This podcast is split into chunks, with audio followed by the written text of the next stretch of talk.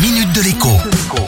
Bonjour à tous. Je m'adresse aujourd'hui à ceux, malheureusement beaucoup trop nombreux dans notre pays, pour qui le chauffage est un luxe. Vous qui n'allumez le chauffage que dans le séjour et une heure avant de vous coucher dans la chambre. Vous qui portez un pull chez vous d'octobre à avril.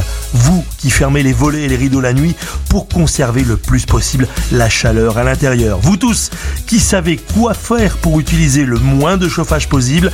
C'est vous qui avez raison et depuis longtemps encore. C'est votre modèle de frugalité contrainte que tous les Français vont devoir adopter demain, au plus tard à l'automne prochain. Deux raisons à cela. D'abord, les prix de l'énergie qui explosent risquent de rester très élevés pendant longtemps, peut-être même de rester très élevés indéfiniment. Les boucliers tarifaires mis en place par le gouvernement pour empêcher la flambée du prix du gaz et de l'électricité ne pourront pas durer éternellement. On parle désormais d'un coût annuel de 24 milliards d'euros pour le budget de l'État. Pour info, c'est la moitié du budget de la défense. Quant à la deuxième raison, elle est géopolitique. On s'achemine vers un sevrage du gaz russe. Ce sevrage sera d'autant plus facile à réaliser que l'on consommera volontairement moins de gaz. Et le chauffage en est un très gros consommateur.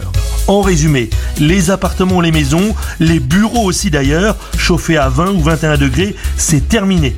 17 degrés, c'est largement suffisant et des tas de gens vivent avec 17 degrés ou encore moins chez eux. Dans les pièces inutilisées, on coupe tout. Et dans la chambre à coucher, c'est 16 degrés tout le temps, même les médecins le disent. C'est parti pour la grande chasse au gaspillage version 2022. À demain La minute de l'écho avec Jean-Baptiste Giraud sur radioscoop.com et application mobile Radioscoop.